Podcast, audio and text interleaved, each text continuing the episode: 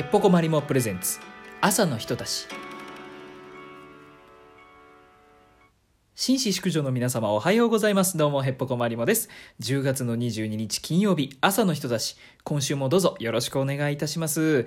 いやー、ちょっと寒いんではございますが、秋らしくなってまいりましたね。いやー、スーパーなんか見るとね、柿とかね、いろんなこう、秋らしいものが並んでてね、いやー、秋だなって感じでございますな。嬉しい季節でございます。さて、早速ですが、10月の22日に制定されました記念日を一つご紹介いたします。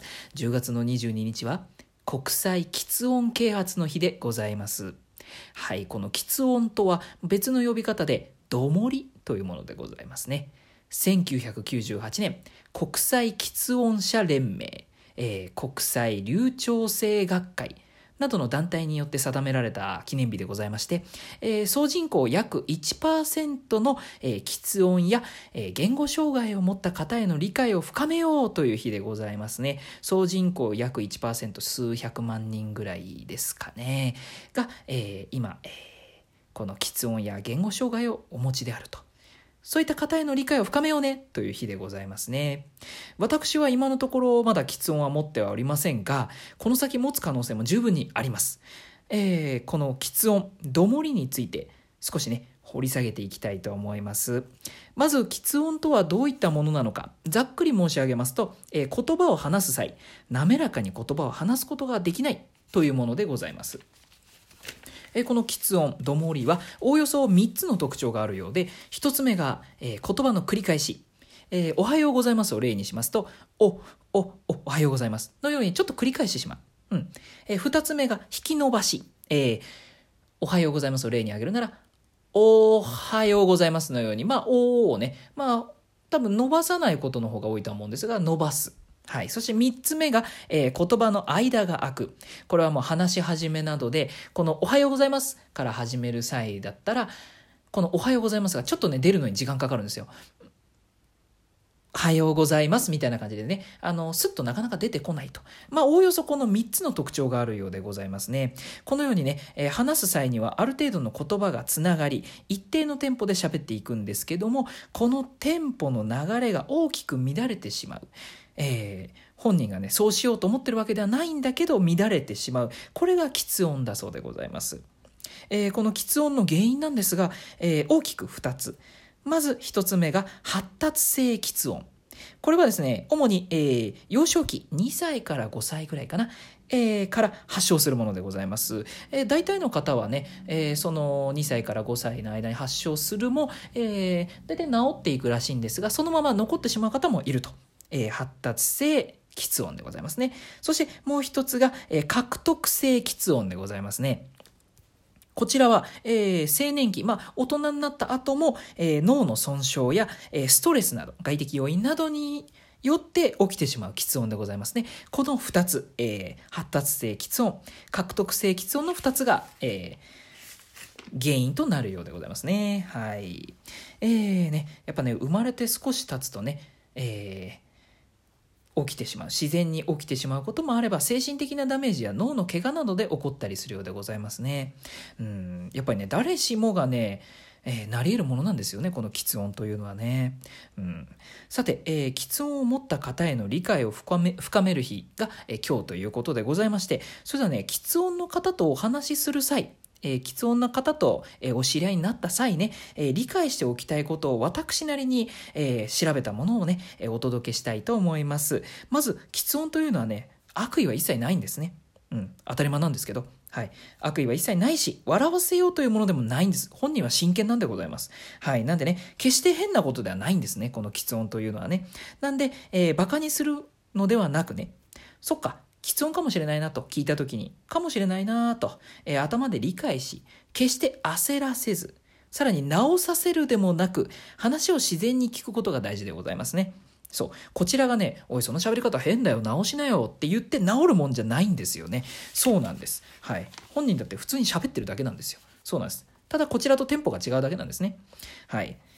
むしろね、えーこちらが笑ったりね、えー直せって言えば言うほど、指摘すればするほどですね、えご本人はね、このコミュニケーションというものを避けてしまう。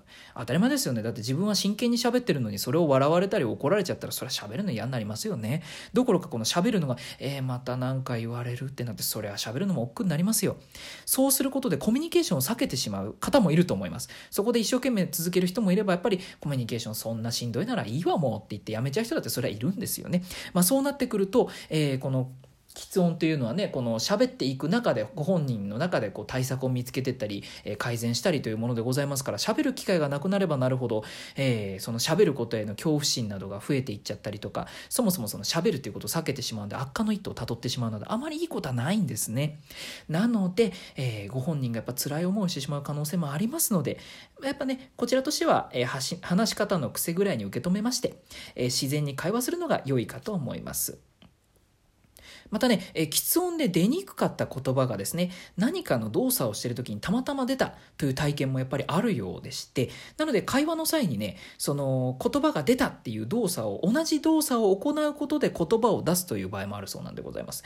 なんであくまで例ですけども、えー、腕を上げたら、おはようございますっていうふうにすんなり言えたので、その成功体験から会話の際もおはようございますという際には腕を上げる。まあ、別の例で挙げると、うーっと言ってから、うーんって言ってから、えー、その言葉を出すと言葉が出るっていうことが分かったので、話しはめ、はその言葉を話す際には、えー、うーって一回入れるとか。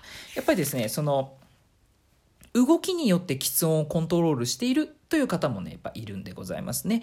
なんでね、えー、これを知ってるだけでもね、おそらく喫音と向き合う際にはかなり違ってくると思います。そしてね、私さ、先ほどからね、あのーこちらはとかっていう風に言ってなんかこうまるで喫音な方とねこう壁を作ってるかのような言い回しに聞こえちゃうかもしれないですけどそんなことは全然なくて、はい、私だって、えー、いつか持つかもしれないしもしかしたらもう持ってるかもしれない、うん、度合いが違うだけで特徴が違うだけで持ってるかもしれない。そういう理解が大事なんでございますね。そうそうそう。誰しもが一緒であると、はい、まずはそこからスタートしないといけませんね。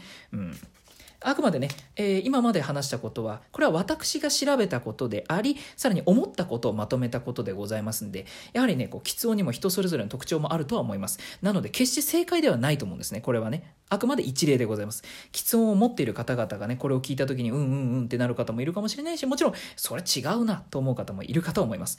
だからこそね、我々はこう、みんなでね、理解を深めていって、自分はこうしようとね、考えていく。喫音に出会ったら自分が喫音になったらこうしようというふうにちょっとこう考えてみるそんな日になればいいなと思っております。10月の22日こちらは国際喫音啓発の日でございます、えー、皆様の周りにもいらっしゃると思います。もちろん皆様の中には自身がそうであるという方もいると思いますんでぜひぜひねみんなで理解を深めてまいりましょう。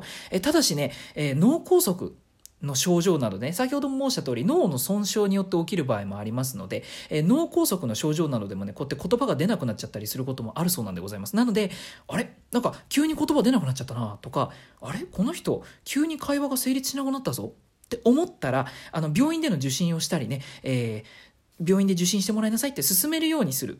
これもね、大事なんですよ。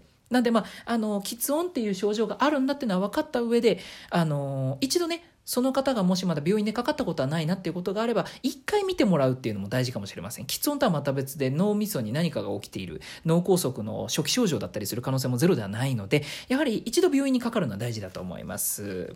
はい。えー、どうぞお気をつけくださいませ。さて、コーナー行きましょう。えー、今週の小話でございます。私が今週話したい小話を一つ、えー、こさえてまいります。えー、秋になってきてね、先ほども言った通り食物が美味しい時期となりました。いやー嬉しいですね。はい。私はね、これ果物の柿が大好きでございましてね。秋はもう大喜びで頬張るんですけど、私皮ごと行くのが好きでね、もりもり行くんですけども、パリパリって言った方がいいか。うんですがね、この柿というね、イントネーション毎回悩むんですよね。というのも、私、海鮮物も大好きで、あの、海鮮物の、あのー、海のミルクと呼ばれております。あれ、呼ばれてるっけ？確か呼ばれている、あのー、貝の、えー、えー、柿？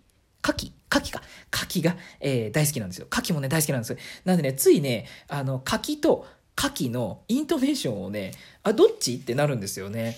あの、たまにね、あの、果物の方の柿を言いたいのに、柿って言っちゃうんですよね。あ、牡蠣出てるみたいな。発音しちゃうんですよね。正直今もね、あの、こうやって喋ってますけど、あれ？どっちが柿で、どっちが柿だったっけってね、ごっちゃになってるんですよね、結構ね。正解のイントネーションがね、わかんなくなってきてるんですよね。どっちも好きなんでね。だから多分ね、このままね、どちらも取り扱って、その柿と柿をね、取り扱ってるお店に行ったな時なんかね、注文ミスする可能性が十分あるんですよね。まあ、メニュー見ながら言えよって感じなんですけど。少なからず起きそうってのでね、今がちょっと不安なんですよね。